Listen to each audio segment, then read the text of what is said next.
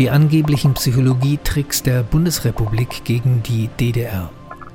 Die Bundesrepublik benutzte Psychologie, um gegen die DDR politisch-ideologisch vorzugehen. Das war der Tenor des folgenden Vortrags. Ein Mitarbeiter der Juristischen Hochschule spricht einen Aufsatz auf Band, den ein Hauptmann Ferdinand Jonack im Januar 1971 ausgearbeitet hatte.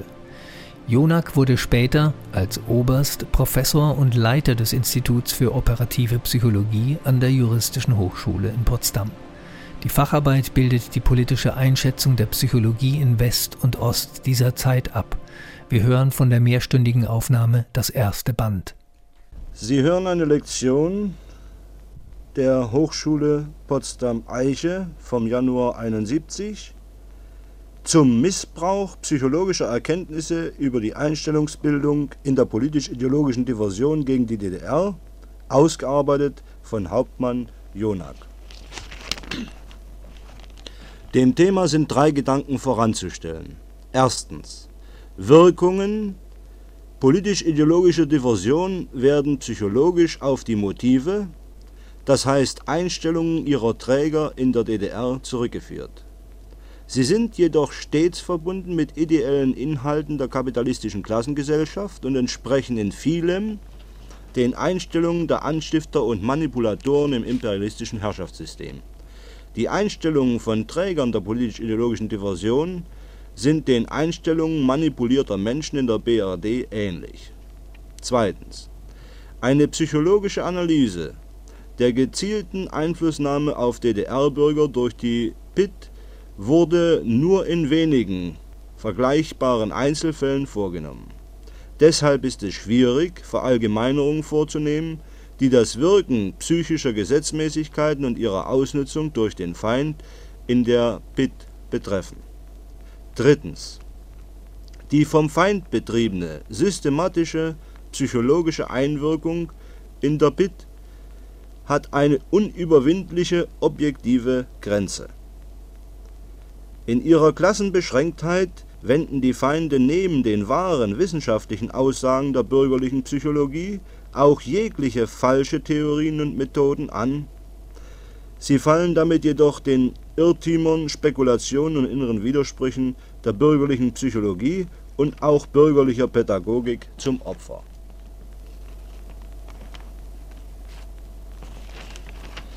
Erstens zur Ausnutzung von Theorien und Erkenntnissen der bürgerlichen Psychologie und der Erziehungswissenschaften für Inhalte und Methoden der politisch-ideologischen Diversion.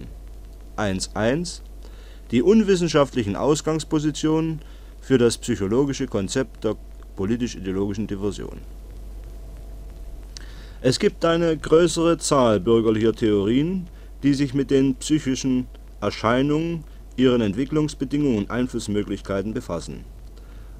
Analysiert man diese Theorien unter dem Gesichtspunkt, was sie für die praktische Manipulation des Menschen im staatsmonopolistischen Herrschaftssystem und für die ideologische Beeinflussung der Bevölkerung sozialistischer Länder zu leisten vermögen, so wird offensichtlich, dass sich alle diese Theorien gehorsam in die Konzeption des Antikommunismus einpassen.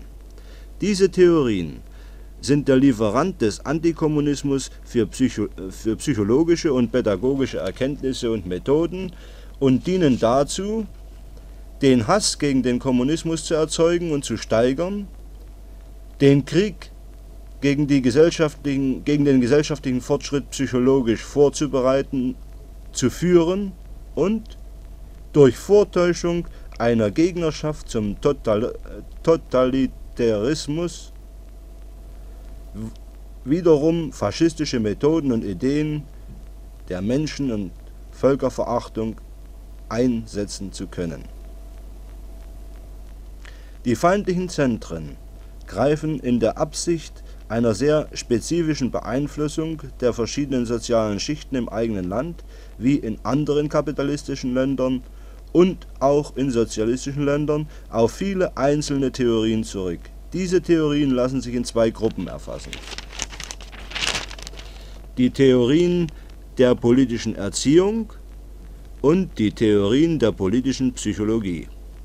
Die Theorien der politischen Erziehung die über viele Jahre hinweg in Westdeutschland entwickelt wurden, tragen ausnahmslos einen reaktionären pseudowissenschaftlichen Charakter und lassen sich in der Endkonsequenz auf die preußisch-deutsche Erziehungs und Bildungsdoktrin des vergangenen Kaiserreichs zurückführen. Sind hier keiner weiteren Erwähnung wert. Während die aus dem blinden, hasserfüllten Antikommunismus hervorgehenden Theorien der politischen Erziehung fast ausnahmslos spekulativen Charakter tragen, rangieren die Aussagen, Theorien und Methoden der politischen Psychologie in ihrer Gefährlichkeit sehr weit vorn. Bedenkenlos macht sich die politische Psychologie die hervorragenden wissenschaftlichen Leistungen vieler Psychologen zunutze und missbraucht selbst die Ergebnisse der marxistischen Psychologie, der Psychiatrie, der Physiologie und Neurologie. Ihre Aufgaben bestehen erstens in der Bearbeitung werbepsychologischer Probleme in der politischen Propaganda, rationale und irrationale, direkte und indirekte Beeinflussungspraktiken. Zweitens in der Erforschung der Bedingungen und Wirkungen der Demagogie, Arten und Wirkungen politischer Verführungstechniken, Glaubensbereitschaft gegenüber Unglaubwürdigen. Und drittens in der Untersuchung politisch-ideologischer Infiltrationsmethoden und ihrer Wirkungen. Die wichtigsten Theorien der politischen Psychologie sind die Theorie der Manipulation, die Theorie des Behaviorismus und Neo-Behaviorismus, die psychoanalytischen Theorien. Die in der DDR spürbaren Wirkungen der politisch-ideologischen Diversion lassen darauf schließen, dass gerade diese Theorien die psychologische Grundlage gezielter feindlicher Aktionen bilden.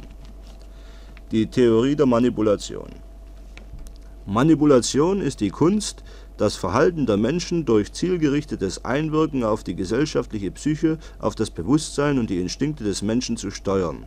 Ihre soziale Funktion besteht darin, den Klassencharakter der Massenbeeinflussung im imperialistischen Herrschaftssystem zu verdecken die geistige Gleichschaltung der großen Masse der westdeutschen Bevölkerung soll die geplante ideologische Beeinflussung erleichtern und zugleich eine massenwirksame Bedingung für den Einfluss der politisch-ideologischen Diversion in der DDR schaffen. Da die meisten Menschen nach Ansicht der Manipulationstheoretiker keine eigene Meinung haben, muss diese durch Druck von außen in sie hineingepresst werden, wie das Schmieröl in die Maschine. So Ortega y Gasset der Aufstand der Massen, Berlin 1928, Seite 140. Durch Erhöhung der emotionalen Spannungen bei den Menschen verlieren diese in bestimmtem Maße die Fähigkeit zur Selbstkontrolle. Anstelle der bewussten Tätigkeit treten Prozesse der Fantasie, Suggestion und Selbstsuggestion in den Vordergrund. Die Schwelle rationaler Selbstverteidigung und Behauptung wird niedriger. Deshalb interessieren sich die Manipulatoren am meisten für die emotionale Seite der Beeinflussung. Die Theorien des Behaviorismus und Neobehaviorismus. Der Behaviorismus oder die Verhaltenspsychologie ist die Hauptströmung der amerikanischen Psychologie. Diese Strömung hat unter vielen englischen und westdeutschen Psychologen Fuß gefasst und ist sehr eng mit den theoretischen Aussagen und, praktisch, und Praktiken der Manipulation verbunden. Die Behavioristen setzen das, setzen das Psychische als Widerspiegelungsleistung mit dem Verhalten als dem äußeren praktischen Sein der Tätigkeit gleich. Sie erklären den Bewusstseinsbegriff als unwissenschaftlich. Der Behaviorismus betrachtet es als Hauptaufgabe einer psychologischen Untersuchung, die Gesetzmäßigkeiten des Verhaltens unter den verschiedensten Bedingungen zu studieren. Unter den Gesetzmäßigkeiten werden bestimmte Zusammenhänge zwischen den Stimuli (Reizen) und den Antwortreaktionen des Organismus verstanden. Im Mittelpunkt dieser Theorien stand und steht die Auffassung, das Verhalten der, des Menschen sei einfach auf eine Anpassung an die Bedingungen zurückzuführen. Die Behavioristen befassen sich sehr intensiv mit der Erforschung von Lerngesetzmäßigkeiten, Entwicklung bestimmter Reflexe und all den Bedingungen, die menschliches und tierisches Verhalten beeinflussen. Während ältere Behavioristen die Existenz des Psychischen faktisch leugneten, haben die Neo-Behavioristen eine wirklichkeitsnahe Auffassung. Sie gehen von solchen wissenschaftlichen Tatsachen aus wie der Existenz und dem dialektischen Zusammenwirken innerer und äußerer Bedingungen in der psychischen Tätigkeit und erforschen mit Gründlichkeit das spezifische Gewicht verschiedener Einflüsse auf die psychische Entwicklung. Ernstzunehmende amerikanische Psychologen deuten an, dass die Wissenschaft von der Steuerung der menschlichen Seele größere Wirkungen hervorrufen würde als die Wasserstoffbombe. Es ist eine Spezialistengruppe bekannt, die Forschung zur Steuerung der Verhaltensweisen und der Meinungen der Menschen in folgenden Richtungen führt: Wirkungsvollste Ausbildungstechniken, Einfluss von Drogen, Rauschgift und Ähnlichem, Wirkung unterschwelliger Reize, Manipulation von Motiven, Einfluss weiterer chemischer und elektrischer Stimuli. Von dieser psychologischen Richtung die mit eindrucksvollen Ergebnissen operiert, haben wir im Hinblick auf die Verfeinerung der psychologischen Einflussnahme in der Feindtätigkeit insgesamt und dem Missbrauch wissenschaftlicher Erkenntnisse durch die politisch-ideologische Diversion mit gefährlichen Wirkungen und von und noch unbekannten Größen zu rechnen. Die psychoanalytischen Theorien. Diese Theorien gehen auf den Begründer der Psychoanalyse, den Wiener Psychiater S. Freud zurück. Gegenwärtig ist der Freudismus zu einem der populärsten ideologischen Systeme des Westens geworden. Die Psychoanalyse oder auch Tiefenpsychologie entstand gegen Ende des 19. Jahrhunderts als eine medizinische Theorie vom Ursprung, vom Wesen und der Behandlung der Neurosen. Später wurde sie zu einer Weltanschauung nach Freud zu einer universalen Theorie, die imstande ist, alle gesellschaftlichen Erscheinungen zu erklären.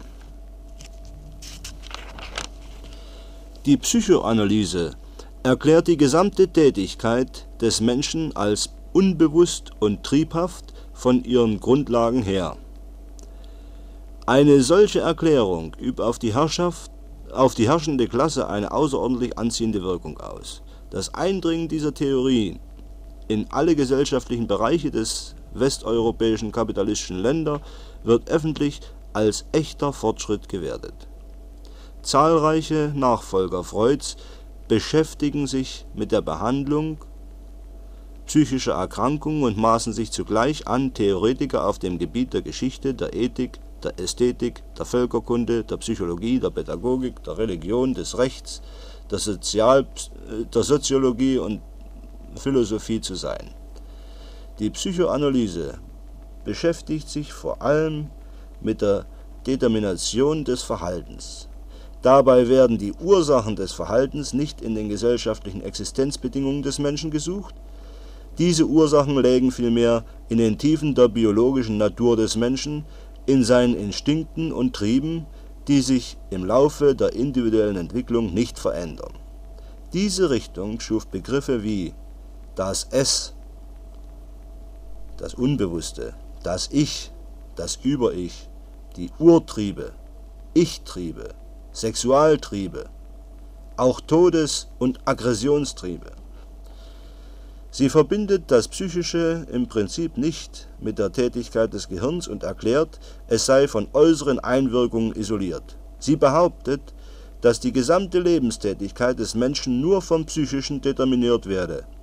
Diese Hauptinhalte der psychoanalytischen Theorien machen sie auch geeignet, Funktionen der Massenbeeinflussung im staatsmonopolistischen Kapitalismus und im ideologischen Kampf gegen die sozialistischen Länder zu erfüllen die ursprüngliche Zielsetzung der Psychoanalyse als einer Wissenschaft zur Heilung psychisch Kranker hat sich in, ihr direktes Gegenteil verkehrt und ist auf die Deformierung des Bewusstseins und der humanistischen Werte gerichtet.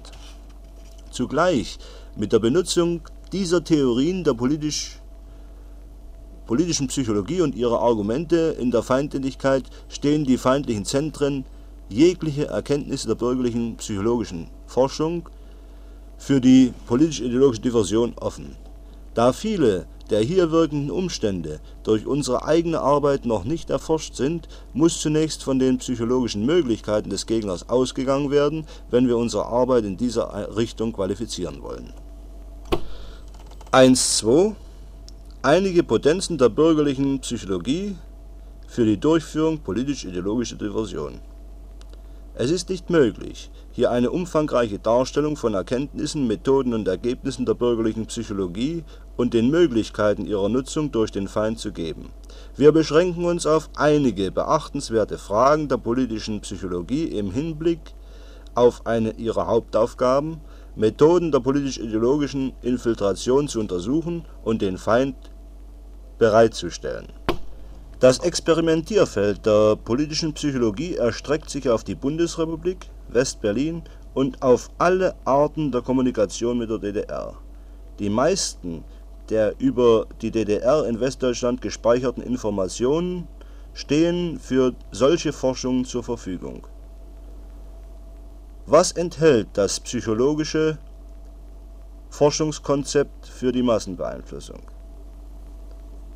Es wird psychologisch untersucht. Der Beeinflussungsinhalt, das Was der Vermittlung.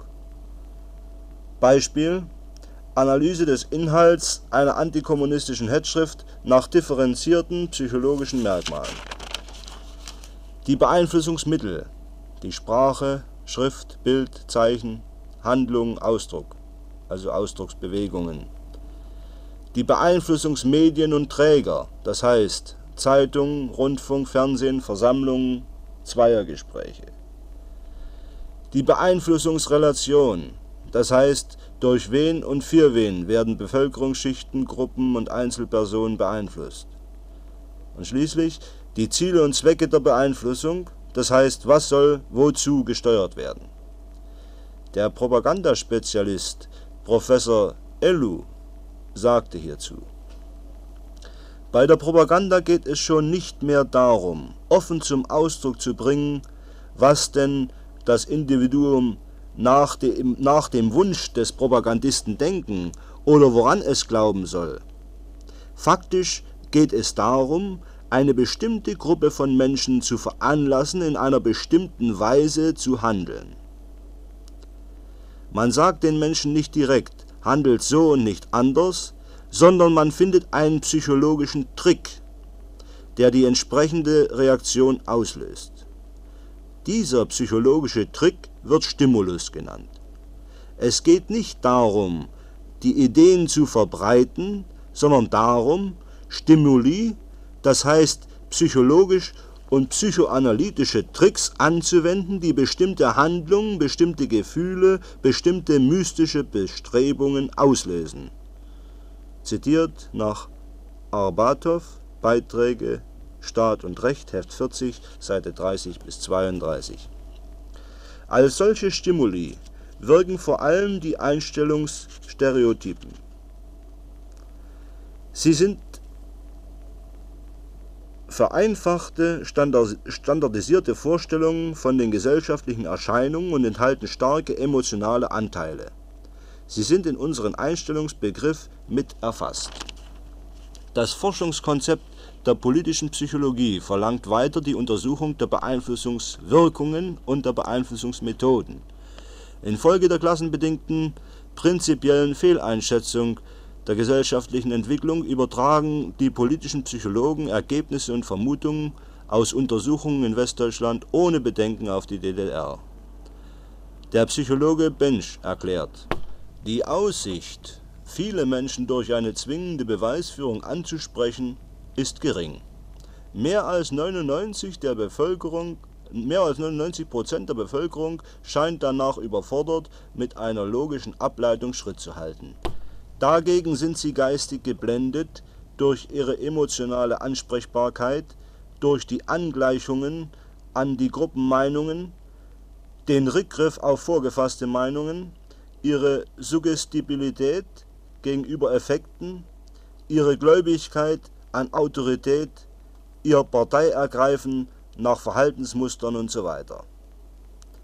Von dieser Mischung wissenschaftlicher Erkenntnisse und blinder Spekulation ist es nicht mehr weit zu der Ansicht von Freud, es sei utopisch zu hoffen, dass die große Masse der Menschen ihr Triebleben der Diktatur der Vernunft unter unterordnen würde.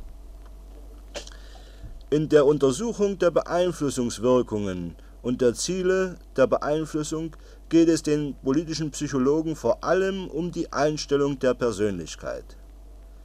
So sagt der Psychologe Roth, die Variabilität der Einstellungen stellt in der angewandten Psychologie, angefangen bei Fragen der Erziehung, über Werbung, Propaganda, Einfluss von Massenmedien, Bekämpfung von Vorurteilen bis hin zur sogenannten Gehirnwäsche, das wohl dringendste Problem dar. Unter Missbrauch wissenschaftlicher Erkenntnisse bemühen sich bürgerliche Psychologen, jede Möglichkeit der Einstellungsbildung bei Einzelpersonen genau zu erforschen und stellen sich dabei auf die Bedürfnisse der feindlichen Zentren ein. Die Entstehung ideologischer und anderer gesellschaftlicher Einstellungen wird untersucht als Übernahme der Einstellung von Vorbildern, das führt zu psychologisch genau definierten und konstruierten Vorbildern, die den DDR-Bürgern auf vielfältige Weise angeboten werden. Übernahme von Gruppennormen, das führt zur gezielten Einflussnahme vor allem auf junge Menschen in Berufsgruppen unter Studenten, Angehörigen der NVA und bestimmten Territorialgruppen, Freizeitgruppen und Gruppierungen. Einstellungsbildung wird aber auch untersucht als Ergebnis des Informationsaustauschs. Hier konzentriert man sich, Folgendes in Erfahrung zu bringen. Einfluss bestimmter Informationen, Eigenart des Individuums, Besonderheiten der Informationsquelle und Besonderheiten der Situation. Gerade diesen Bedingungskomplexen wenden die politischen Psychologen besonderes Interesse zu. Sie fassen in Übereinstimmung mit Erkenntnissen der marxistischen Psychologie die Bildung von Einstellungen als Kernprozess auf. Welche Faktoren für das Erwerben negativer Einstellungen heben die politischen Psychologen hervor? Erstens. Es müssen Erfahrungen, die zur Bildung negativer Einstellungen gegen die gesellschaftliche Entwicklung in der DDR führen, in bestimmter Häufigkeit vorliegen. Zweitens. Es muss eine Bekräftigung zu solchen Verhaltensweisen erfolgen, die Ausdruck negativer Einstellungen sind. Die erlernten Einstellungen wandeln sich umso weniger, je früher sie erworben wurden. Dieser letzte Gedanke macht deutlich, dass die Bekämpfung der politisch-ideologischen Diversion unter Jugendlichen einen ständigen Schwerpunkt bilden wird und frühzeitig beginnen muss. Von besonderer Bedeutung ist der genannte Faktor der Bekräftigung von Verhaltensweisen. Hier kalkuliert der Feind nicht nur das bewusste Beeinflussen, sondern auch spontane Wirkungen ein, die auf Träger der politisch-ideologischen Diversion und gefährdete Personen wirken. In der Bekräftigung spielen zwei Tendenzen zusammen. Erstens die Affektbeteiligung bei der Einstellungsbildung, zweitens die Bedürfnisreduktion bei der Einstellungsbildung.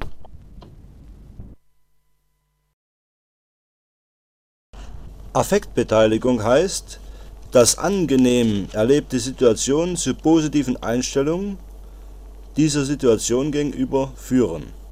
Umgekehrt führen unangenehm erlebte Situationen zu negativen Einstellungen. Das Aufbauschen von Fehlern, Störungen und Widersprüchen in unserer sozialistischen Entwicklung wird als geeignetes Mittel angesehen, bei uns solche unangenehmen Situationen zu schaffen, um dieser psychischen Tendenz zur Wirkung zu verhelfen.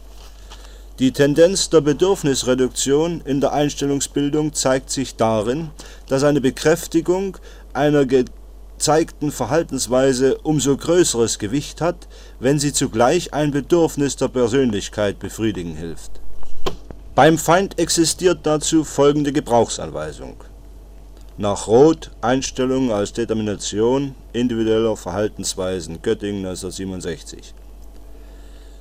Äußert zum Beispiel ein Mensch aus einer momentanen Verärgerung heraus antisemitische Meinungen und erhält dafür aus seiner Umgebung Zustimmung, wird die Wirkung dieser Bekräftigung umso stärker sein, je größer sein Bedürfnis nach sozialer Anerkennung ist Diese Bekräftigung der antisemitischen Einstellung wirkt vor allem im Sinne einer höheren Intensität. Es genügt bereits in einem solchen Fall, wenn die Gesprächspartner kritiklos, geduldig oder teilnahmsvoll zuhören, um bei der Person das Bedürfnis nach sozialer Anerkennung zu befriedigen und die negative Einstellung stabilisiert sich gewissermaßen spontan. Zur differenzierten Einschätzung der in der DDR zu beeinflussenden Personen und Situationen geben die politischen Psychologen bestimmte Merkmale vor. Dabei gehen aus den psychoanalytischen Auffassungen folgende Gedanken und Hinweise für die feindlichen Zentren hervor. In jeder Gesellschaftsordnung lassen sich die Menschen nach ihrem Verhältnis zu politisch-ideologischen Fragen in vier Gruppen einteilen. Erstens Anhänger, zweitens Ablehner, drittens Indifferente, viertens Nichtinformierte. Die Nichtinformierten werden als bedeutungslos außer Acht gelassen. Die Indifferenten stellen die Masse der typischen Mitläufer. Die Psychoanalytiker meinen, dass beim Vorhandensein einer autoritären Ideologie, wozu sie in einem Atemzug die faschistische und die sozialistische Ideologie nennen, die indifferenten, beständigen Anhänger und Ablehner dieser Ideologie gespalten werden. So vergrößere sich die Gruppe ursprünglicher Anhänger der Ideologie, während einige Ablehner zunächst indifferent und passiv werden. Die unbeeinflussbaren Ablehner schrumpfen mehr oder weniger rasch auf eine Minderheit zusammen. Die Mitläufer passen sich harmonisch den neuen Verhältnissen an. Die sozialistische Persönlichkeitsentwicklung der Bürger der DDR wird von diesen bürgerlichen Psychologen als eine Aufeinanderfolge von Mitläuferzuständen beschrieben. Sie unterscheiden erstens den Zustand der Passivität, Unbeweglichkeit und Indifferenz.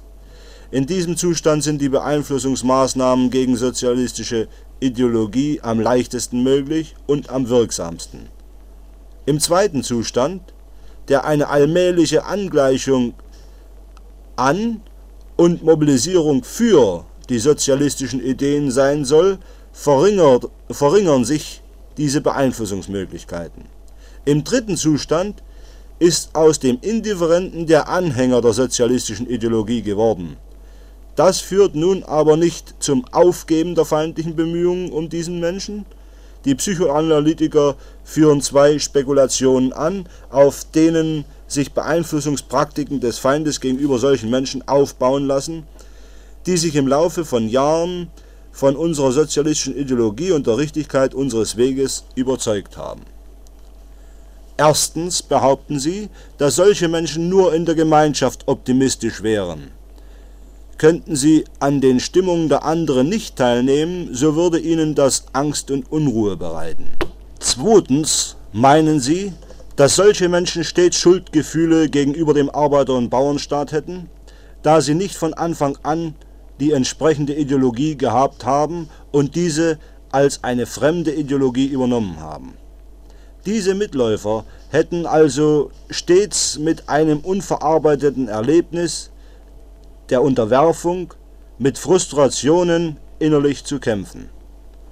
Diese von den Psychoanalytikern konstruierten psychischen Sachverhalte sollen es dem Feind erleichtern, durch differenzierte Angebote seiner Denkklischees bei DDR-Bürgern ideologische Wirkungen zu erzielen. Das, das Unwissenschaftliche solcher Auffassungen besteht nicht darin, dass von Angstzuständen, Schuldgefühlen und frustrierenden Erlebnissen bei Bürgern unseres Staates die Rede ist? Solche Erlebnisse zählen seit langem zu den bekannten psychologischen Tatsachen. Unwissenschaftlich ist, dass aus psychologischen Aussagen eine Gesellschaftstheorie gebastelt wird, dass Menschen nicht nach ihren Klassensituationen und ihren realen Lebensverhältnissen, sondern nach einem vorurteilsbelasteten Denkschema des Freudismus kategorisiert werden und diese zu politischen Zwecken entwickelten Kategorien psychologisiert werden. Unser Feindbild, unsere Erkenntnisse über den Feind zeigen uns als psychologische Seite dieses Bildes eine eigenartige, widersprüchliche Mischung unwissenschaftlicher Theorien untereinander, verbunden mit Praktiken und Methoden mehr oder minder starken wissenschaftlich-psychologischen und soziologischen Inhalts, die ihre Gesellschaftsgefährlichkeit infolge ihres bedenkenlosen und brutalen Missbrauchs gegenüber den Bürgern der DDR und den fortschrittlichen Menschen in Westdeutschland erlangen. Einige dieser Praktiken der Einstellungsbildung werden im Folgenden unter sprachpsychologischen und Sozio sozialpsychologischen Aspekt diskutiert. Zusammenfassung Das psychologische Konzept der feindlichen Zentren für die Durchführung der politisch-ideologischen Diversion gegen die DDR ordnet sich ein in das Gesamtsystem aller Theorien, Inhalte und Methoden des Antikommunismus.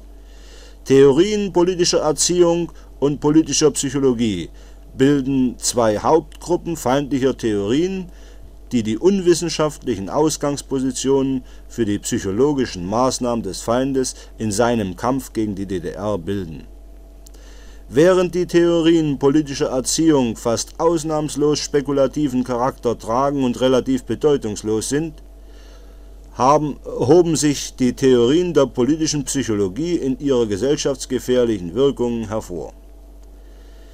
Die Theorien der Manipulation, des Behaviorismus und Neobehaviorismus sowie der Psychoanalyse sind gefährliche Werkzeuge des Feindes und ermöglichen ihm trotz aller Scheinwissenschaftlichkeit und Widersprüchlichkeit gezielte psychologische Maßnahmen gegen die Bürger der DDR.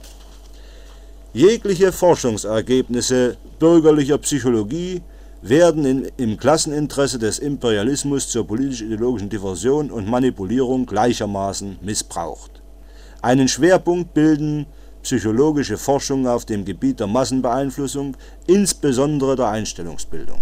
Unter Ausnutzung erkannter psychischer Gesetzmäßigkeiten verfertigen die politischen Psychologen die passenden Rezepte für die feindlichen Zentren, um den Methoden politisch-ideologischer Diversion auch im Einzelnen zu psychologischer Wirksamkeit zu verhelfen.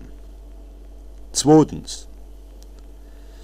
Der Missbrauch sprachpsychologischer Seiten der Einstellungsbildung durch Maßnahmen politisch-ideologischer Diversion.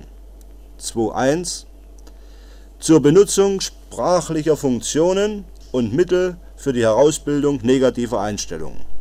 Der bekannte Sprachforscher Professor Viktor Klemperer prägte folgenden Ausspruch: Worte können sein wie winzige Arsendosen. Sie werden unbemerkt verschluckt, sie scheinen keine Wirkung zu tun, und nach einiger Zeit ist die Giftwirkung doch da. Die Sprachspezialisten unter den politischen Psychologen unternehmen alles, um die Psycho um die spezifischen Gesetzmäßigkeiten sprachlicher Beeinflussung zu ergründen und schaffen objektiv, ob sie es wollen oder nicht, Voraussetzungen für die massenhafte politisch-ideologische Vergiftung der Bevölkerung Westdeutschlands wie für die gezielten Einflüsse auf Bürger der DDR. Welche Funktionen der Sprache sind für die Zentren der politisch-ideologischen Diversion von besonderem Interesse? Aus den Konzeptionen sprachpsychologischer Forschungen wird ersichtlich, dass sich bürgerliche Psychologen vor allem mit der pragmatischen Funktion, Ausdrucksfunktion und sozial integrativen Funktion der Signalfunktion der Sprache befassen. Seit den Forschungen von Ebbinghaus ist bekannt, dass in der deutschen Sprache, aber auch in vielen anderen Sprachen das Wort Sein oder es ist eine eigenartige Doppelbedeutung hat. Mit diesen Worten kann sowohl die Zugehörigkeit einer Sache oder Eigenschaft zur wirklichen Welt als auch zu der bloßen Gedankenwelt einer Person gemeint sein. Unsere Sprache selbst und verführt uns zu vielfältiger Leichtgläubigkeit. Sie verleitet uns zu der als selbstverständlich erscheinenden Voraussetzung, dass ein Ding, von dem gesagt wird, dass es gelb oder rund sei, jedenfalls doch überhaupt sei, das heißt wirklich sei. In den westdeutschen Untersuchungen zur politischen Kommunikation wird diese Eigentümlichkeit stets in Rechnung gestellt. Worauf richten sich diese Untersuchungen? Durch Beobachtungen und Analysen wird untersucht, das Verhalten eines Redners, das Verhalten der Zuhörer oder des Zuhörers, die bedeutungsmäßige und informationsmäßige Struktur der Rede und jedes einzelnen Satzes, jeder Wortfolge, die, der Wirkungsgrad sprachlicher Symbole und die sonstigen Wirkungsbedingungen der politischen Sprache. Als sprachliche Symbole werden dabei nicht nur Wörter, Zahlen und Abkürzungen verstanden, sondern auch Bilder oder Tonfolgen, bestimmte Verhaltensweisen und sozial normierte mimische und gestische Ausdrucksweisen. Die marxistische Sprachpsychologie weist darauf hin, dass ein wichtiger Bestandteil unserer Sprache die politische Terminologie ist. Diese ist ein Instrument im Klassenkampf, hat also eine klare pragmatische Funktion in Prozessen der Bewusstseinsbildung und des ideologischen Kampfes. Wie nicht anders zu erwarten, wird diese pragmatische Funktion auch vom Feind in seinem Interesse aufgefasst und genutzt. Auf welchen Besonderheiten beruht die politische Terminologie? Politische Termini stehen im Dienste der Bewusstseinsbeeinflussung und haben vielfach hohen emotionalen Gehalt.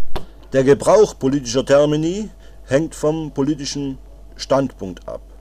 Für die gleiche Erscheinung werden verschiedene politische Termini, Termini gebraucht, zum Beispiel antifaschistischer Schutzwall und Mauer. Politische Terminologie hat relativ großen Anteil allgemeinsprachlicher und allgemeinverständlicher Elemente. Die Bevölkerung ist dadurch stärker damit vertraut. Der Feind nutzt diese Erkenntnis gegen uns aus und hat eine große Zahl sprachlicher Beeinflussungsmethoden entwickelt. Auch wenn in Fällen politisch-ideologischer Diversion noch nicht alle diese Methoden durch unsere Arbeit nachgewiesen werden konnten, müssen wir uns in der Bearbeitung mündlicher und schriftlicher Hetze und anderer Staatsverbrechen auf folgende Methoden einstellen. Erstens Lügen, Verdrehung der Wahrheit, Unlogik, Scheinbeweise, unbewiesene Behauptungen, Vermengung von Sach- und Werturteilen. Zweitens. Übertreibungen, Schwarz-Weiß-Malerei, Vergröberungen, Einseitigkeiten, Verschweigen entgegenstehender Tatsachen, unzulässige Verallgemeinerungen, Beschönigungen und Verschleierungen. Drittens. Beschimpfungen, Verteufelungen, Diffamierungen durch negative Assoziationen, zum Beispiel Kommunist gleich reaktionär, Abschreckung durch Etiketten und negative Attribute, zum Beispiel gewissenlose Funktionäre, persönliche Beleidigung, drastische und vulgäre Ausdrücke, Jargon und aggressive Sprache. Viertens, lächerlich machen durch Wortneubildungen, zum Beispiel Weltverbesserungsapostel, Verwendung diffuser Fremdwörter, destruktive Aufnahme von Wörtern unseres Sprachgebrauchs, zum Beispiel Demokratisierung, als Ironie in Gänsefüßchen. Fünftens. Verschiebung des Streitpunktes, Unterschiebung bösartiger Absichten, einhämmernde Wiederholung und Einsatz stereotyper Wortmeldung, Wortwendungen. Sechstens. Appell an negative, niedere Affekte, Erwecken von Furcht und Hass, Ansprechen des sexuellen Bereichs. Siebtens. Abwertung von Wörtern unseres politischen Sprachgebrauchs durch negative Attribute, Zone, Fopo, Pankor, durch negative verbale Umschreibung, kommunistische Diktatur, SED-Chef Ulbricht, durch Abstempelung, zum Beispiel Koexistenz gleich kommunistische Phrase. Achtens. Semantische Kunstgriffe und schillernde Wortschöpfungen zur Verschleierung von objektiven Gegensätzen. Wir sind alle Sozialpartner, sind alle Deutsche, die saubere Atombombe. Neuntens. Einsatz bestimmter Eigenschaftsworte zur Bildung von Vorurteilen, zum Beispiel gefahrdrohende Zeit unabweisbare Notwendigkeit, achtungsgebietende Leistung. Zehntens. Einsatz von Verben zur Auslösung von Aktionen. Sollen, müssen, können, dürfen, wollen. Zum Beispiel Rede von Strauß. Will das deutsche Volk Risiko und Ungewissheit? Will es die bewährte politische Führung wechseln? Es wird behalten wollen, was wir ihm versprachen. Sicherheit und Stabilität. In Realisierung dieser zuletzt genannten Methode stützt sich der Feind auf folgende psychologische Aussage. Die Sprache von Menschen, die sich in subjektiv unbefriedigenden Situationen befinden, ist durch einen erhöhten Anteil dynamischer Wortzeichen gekennzeichnet. Da die Gesamterwartungen gegenüber der Realität bei Menschen dieser Lebensorientierung gleichfalls unreflektiert und, und selbstverständlich auf Wandlung, Veränderung und Machbarkeit eingestellt sind, bevorzugen sie unwillkürlich auch eine verstärkte verbale Redeweise. Dies umso mehr, je mehr die Betreffenden sich in ihrer Aktivität gebremst fühlen, ihre Ansprechbarkeit und die Wahrscheinlichkeit, die durch die politische Botschaft öffentlicher Reden zu überzeugen, wird daher durch dynamische Sprechzeichen, vor allem durch einen verbalen Formulierungsstil, verstärkt. Bedeutsam ist, dass diese Tendenzen weder den Sprechenden noch den Zuhörenden voll bewusst werden, aber dennoch auf die Veränderung von Einstellungen und Verhaltensweisen wirken. Dieser Sachverhalt weist uns auf bestimmte Suggestivwirkungen im sprachlichen Bereich hin. Ein anderer Sachverhalt in der Bildung negativer Einstellungen durch politisch-ideologische Diversion ergibt sich aus der Nutzung der Ausdrucksfunktion, Ausdrucksfunktion der Sprache durch den Feind. Wörter und Sätze unserer Sprache verkörpern für den Menschen gefühlsmäßige Werte. Wörter, die eine Wertbedeutung haben, sind zum Beispiel gut, schlecht, nützlich, parteilich und ähnliche. Eine Zuteilung solcher Eigenschaften zu einem beliebigen Sachverhalt löst bei relativ vielen Menschen ein mehr oder weniger starkes gefühlsmäßiges Angemutetsein aus. Diese Worte üben eine suggestive Wirkung aus und dämpfen die Bereitschaft zur rationalen Kontrolle der übermittelten Informationen. Zum Beispiel Gespräche zwischen Ost und West sind nützlich. Können wir nichts Vollständiges erreichen, sind auch die kleinen Schritte gut. Der Ausdruckswert der Sprache ändert sich auch durch Umformung von Wörtern und Stiländerungen. Die zunächst das zunächst klassenindifferente Wort Soldaten erhält durch Umformung Soldateska eine stark negative Gefühlswertung. Das Verständnis für einen solchen Ausdruck und seine konkrete Anwendung ist immer ideologiegebunden. Häufig werden in der politisch-ideologischen Diversion Begriffe gebraucht, die den einzelnen Bürger bewusst oder unbewusst zu gefühlsmäßiger Wertung veranlassen. Solche Wörter sind zum Beispiel Freiheit, Heimat, deutsche Wertarbeit, Fremdherrschaft, Verzichtspolitiker und ähnliches. Ihr häufiger Gebrauch ist Voraussetzung für die Bildung neuer Wörter. Diese werden aus gefühlsmäßig positiv und negativ gewerteten Einzelworten zusammengesetzt. Diese Mischung unterschiedlicher Gefühlswerte führt dann zur Stabilisierung einer dementsprechenden Einstellung. Während wir in Nutzung der Ausdrucksfunktion der Sprache das Wort Bürger und das Wort Neu, die beide positiv besetzt sind, zum Wort Neubürger zusammenfügen, kehrt der Feind diese, diesen Mechanismus um. Er erzeugt negative und aggressive Gefühle, wenn er das Wort vertreiben und Heimat zum Wort Heimatvertriebene zusammenstellt. Das unterschiedliche emotionale Gewicht in den Wörtern Spätheimkehrer und haftentlassener Kriegsverbrecher vermag zum gleichen Sachverhalt, zugleich, zur gleichen Person die unterschiedlichsten Einstellungen hervorzurufen. Ähnliches gilt auch für die Satzform. Bei Satzformen mündlicher Hetze könnte man annehmen, dass durch die oft primitiven Redewendungen, Wiederholungen und Andeutungen keine wesentliche Beeinflussung der Einstellung des Zuhörenden möglich ist. Das ist ein Irrtum.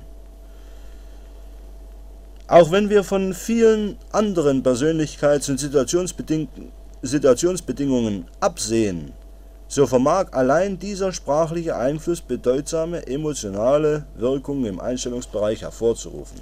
Woran liegt das? Sprachpsychologische Erklärungen dazu besagen. Ein unvollständiger Satz wird vom Zuhörer meist automatisch, unbewusst, nach seinen Erwartungen ergänzt. Die Resonanz eines Zuhörers hängt wenig vom Satzbau der Rede ab, aber stark von der verwandten emotional von den verwandten emotional besetzten Wörtern. Kurze Sätze werden meist schon verstanden, bevor sie abgeschlossen sind. Erst bei längeren Sätzen und bei Verwendung vieler Fremdwörter lässt die Verständlichkeit nach und es treten negative emotionale Reaktionen ein. Aus der Erfahrung kann man sagen, dass diese Bedingungen bei mündlicher Hetze doch recht oft vorliegen. Aus Forschungen über die Signalfunktion der Sprache, auch sozial integrative Funktion benannt, leiten die bürgerlichen Psychologen ebenfalls Schlüsse zur Beeinflussung unserer Menschen ab. Sie interessieren sich für die Erscheinungen der besonderen Gruppensprachen, durch die sich Anhänger bestimmter Überzeugungen erkennen